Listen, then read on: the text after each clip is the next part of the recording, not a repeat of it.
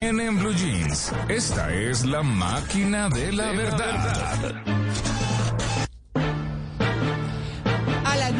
Y 33, doña Juliana Cañaveral entra a este estudio también a hacer su sección. ¿Qué hubo, Juliana? Hola María Clara, qué bueno verla. Bienvenida a este estudio. Me encanta tenerlos por acá, usted Ay, y a Simón. ¿Sabe qué? Yo creo que voy a venir con más frecuencia porque es que a mí sí me imprime mucha energía venir a Blue. Claro, recarga, recarga bastante. Recarga. ¿Y qué tema se trajo hoy? Pues mire, usted nos está hablando hoy en la columna de los fondos virtuales Ah, sí. tan comunes en la educación virtual. Sí.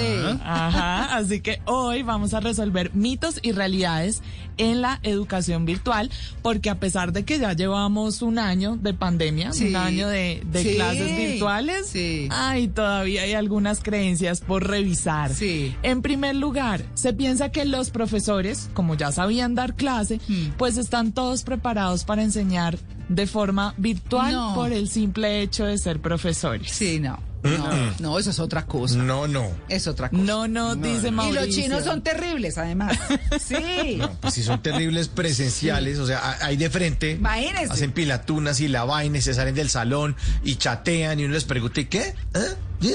No. Oiga, Imagínese pero ¿sabe qué, Mauro? Es que eh, usted que es, eh, profe- yo soy eh, eh, docente en la Javeriana en la especialización de comunicación organizacional y, y, y yo digo, algo por lo que yo nunca volví a dictar clases en universidad, pues en, en ninguna parte, yo no, no tengo mucha paciencia, pero la verdad era ver a gente hecha y derecha, profesional y todo en una locha, comiendo, hablando, como si un posgrado no costara, como una cosa impresionante. qué lo hacen entonces? A mí eso sí, a mí eso me molestaba horrible, horrible. Aquí todo el mundo apaga la cámara y yo digo que coman, que duerman, que hagan lo que quieran, yo no los veo, entonces no sufro. O sea, usted prefiere no verlos. Ah, yo prefiero no. Claro que si están interactuando chévere y todo, pues listo, que prendan su cama. Eso me parece rico y la verdad lo logro en mi clase, pero, pero es que no es tan fácil. O sea, no sé, la gente, pues depende. de a los mí me de parece muy aburridor ver ese montón de cajas negras, María Clara. Ay, no, soy a mí sí no. A mí sí no. Sí, pero bueno, y la estaban máquina. todos de acuerdo entonces en que no, no todos los profesores están preparados. Vamos a ver si la No, máquina no está con ustedes. Es un mito. Exactamente. ¿Ah, sí? No están preparados todos los profesores. La educación Claro. remota requiere unas habilidades adicionales que no se tienen por el simple hecho de haber sido docente presencial. Eso nos lo explicó Camilo Sardi. Camilo es cofundador de Maestric, que es una plataforma justamente de educación que está enfocada en las clases personalizadas. No, no todos los profesores están preparados para dar clases virtuales y se demuestra porque muchos de ellos no saben proyectar una presentación en el computador o no están acostumbrados a tener esa misma cercanía que han tenido con sus estudiantes en vivo en la virtualidad y eso les ha costado mucho trabajo. Dicho esto, los profesores deberían considerar tener unas capacitaciones para poder manejar estas herramientas de manera correcta y transmitir los conocimientos de la mejor manera a sus estudiantes. Una cosa son los asuntos tecnológicos que nos menciona aquí Camilo Sardi y otra, María Clara, lo que usted estaba mencionando, que también requiere una actualización en metodología, ¿no? Porque Sí. no se trata solamente de trasladar una clase presencial al Claro. computador, sino de adaptarse a esas nuevas necesidades de los profesores y de los estudiantes. Captar la atención, que ahora es un desafío mucho mayor Pero a lo que era antes. claro. Bueno, y justamente respondiendo a esos nuevos desafíos, algunos dicen que se puede lograr la misma interacción y cercanía en lo virtual como se tenía en lo presencial. ¿Verdadero o falso? No, no creo. Verdadero. Verdadero dice el profe. Ojo. Ah, el profesor. Bueno. Ojo. Bueno. A ver, profe, ¿usted por qué cree que sí? Porque si la gente está interesada, y, y, eh, es decir, si hay 20 y los 20 están participando, eso, eso sale un curso maravilloso. Claro. Eh, y, y es lo mismo que si estuviera uno presencial. Y es mejor incluso. Eh, hay más orden y, y la, y la clase puede salir bastante bien. Claro. Pues vamos a ver, profe, si la máquina es de su curso. Es un mito. No, profe, la máquina está en otro salón diferente. Ya veo, ya veo.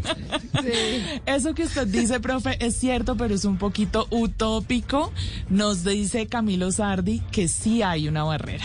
En la educación virtual te limitas a interactuar con un computador y si las personas tienen la cámara apagada o simplemente nunca desmutean el micrófono ni prenden la cámara, pues nunca los vas a conocer. Entonces la interacción se limita a lo que la otra persona quiera expresar por medio del computador, más no a la misma interacción que tenían cuando el estudiante estaba interactuando en vivo.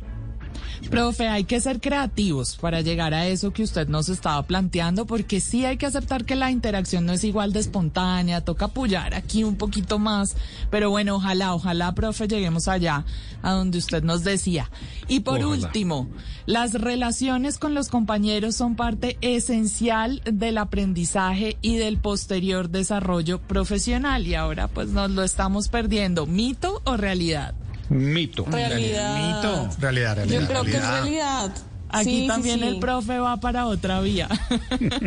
No, yo estoy con el profe. Profe, mito, mito, ¿cierto? Simón Sí, apoya sí, al sí, profe. Pero es pues que igual realmente usted no, puede- no importa lo, no importa lo que estén pensando los demás, el alumno está aprendiendo lo que está viendo en el, en el computador y lo que le está aclarando el profesor. Sí, y usted puede interactuar con sus compañeros de manera virtual. También. Pues les puede escribir un chat, puede también hablarles en Sí, clase. pero no es lo mismo. No, no es lo mismo. A ver, vamos a ver si la máquina dirime este asunto aquí de los integrantes de la mesa. Es realidad. Sí, no solo se pierde la vida social en este formato de educación, sino que esas relaciones también aportan al proceso pedagógico y son la primera red profesional que construimos.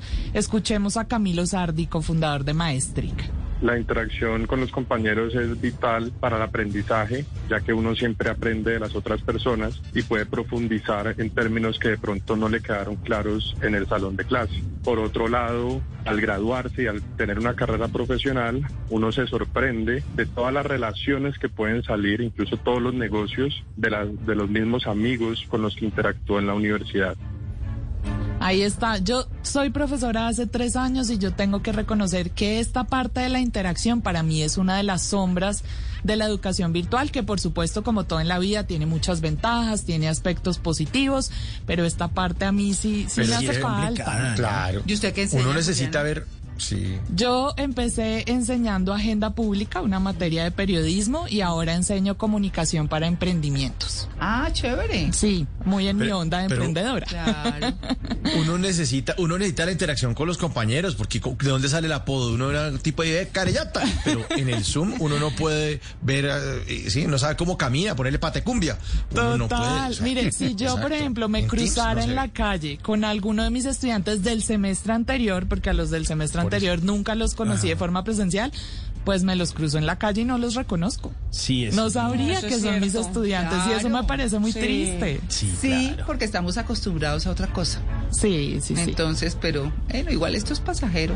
Se demora un poco. Más o menos. Eso Una partecita sí. será pasajera y otra se nos quedará, pero Eh, bueno. Exacto. sí. Bueno, si usted cada vez que piensa en algo se pregunta, ¿esto sí será verdad?